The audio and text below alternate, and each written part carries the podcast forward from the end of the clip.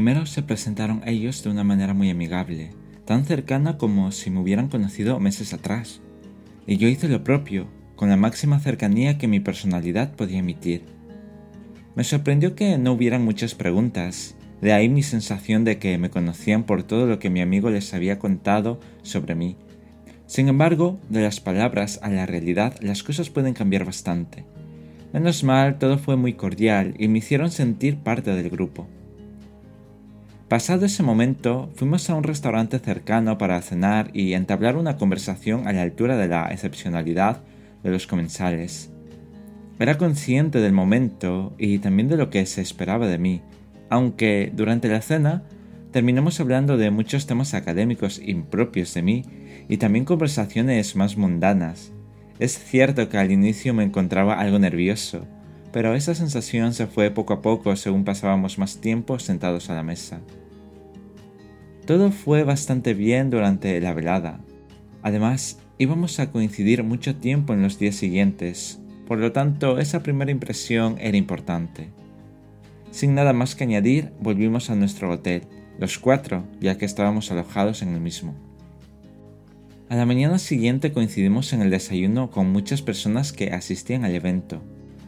Terminado el desayuno, nos dirigimos a la universidad para escuchar las diferentes sesiones de presentación que estaban programadas.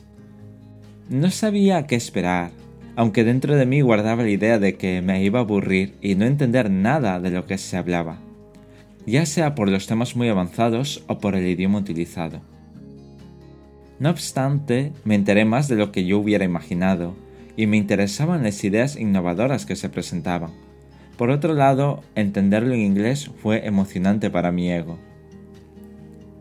Después de la pequeña pausa para el café, fuimos a la inauguración como tal, donde se presentaban los organizadores y para concluir una ponencia magistral de un investigador invitado, el cual es una eminencia en su área. Venía de una universidad muy importante de Londres, y su exposición del tema fue muy clara y llegaba a entenderse hasta los que no vivimos en esa esfera alta. Una vez terminada la inauguración, asistimos a otra sesión hasta la hora de la comida. Por consiguiente, sin querer, había pasado toda la mañana junto a mi amigo, viviendo en primera persona una parte de su trabajo, entendiendo el contexto de lo que hace cuando está investigando. Esa experiencia no se puede describir con palabras. Incluso es muy difícil transmitir la sensación que tuve cuando durante la comida de pie se iban acercando personas importantes a saludar a mi amigo y sus dos colegas. Él solo miraba mi cara de incredulidad y de no saber qué hacer. A todo esto, se acercaron a la vez su antiguo jefe del organismo en Sevilla, el organizador del evento de Granada y el ponente invitado de la universidad en Londres y yo al lado de ellos fuera de mi lugar, o quizás no tanto.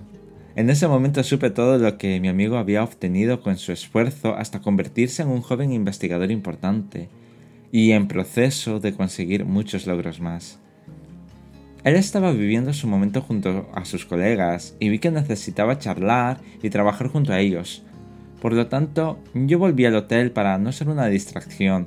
Además, yo también tenía que trabajar, como bien sabéis. Sobre las 7 de la tarde, mientras yo dormía un poco, mi amigo llegó al hotel para cambiarse de ropa e ir a la cena oficial que el evento había organizado. Yo también me cambié de ropa para no desentonar. Sus colegas nos esperaban en la salida de los ascensores para ir andando hasta el hotel donde se organizaba la cena. Por el camino íbamos hablando de todo lo que había ocurrido durante el día, y yo iba abriéndome más a sus amigos, incluso en algunos momentos iba al lado de ellos. Eran dos personas muy cercanas y graciosas, con buena conversación y referentes que me hacían pensar. Creo que supe desenvolverme muy bien junto a ellos. Y en el cóctel de bienvenida nos ofrecieron vino o cerveza. Como era mi primera vez en una cena de tal magnitud, cogí lo primero que vi en la bandeja, una copa de vino blanco y diversos tentempiés. Luego, Pasamos a la sala y nos sentamos en una de las muchas mesas que se encontraban allí. Yo intentaba tener cierta clase o darle idea de que no era mi primera cena de gala. Comimos muy bien, bebimos muy bien y quizás un poco más de lo normal. Y regresamos a la madrugada, después del brindis con cava. Aunque el día hubiera sido un poco largo, aprendí mucho, no solo de los temas que se trataban, sino de la vida de esa persona que ya admiraba y me impresionaba cuando trabajaba en mi ciudad. Escuchar las buenas palabras que sus antiguos y nuevos compañeros de trabajo tenían hacia él me hizo sentirme pequeño frente a él. Sin embargo, él me hace sentir muy por encima de donde yo me veo o me encuentro, haciéndome partícipe de su vida. Tengo claro que él valora algo en mí que yo desconozco, porque su entorno es muy distinto a lo que yo puedo ofrecer o aspirar a ser. Os dejo con la segunda parte de la historia y esta canción.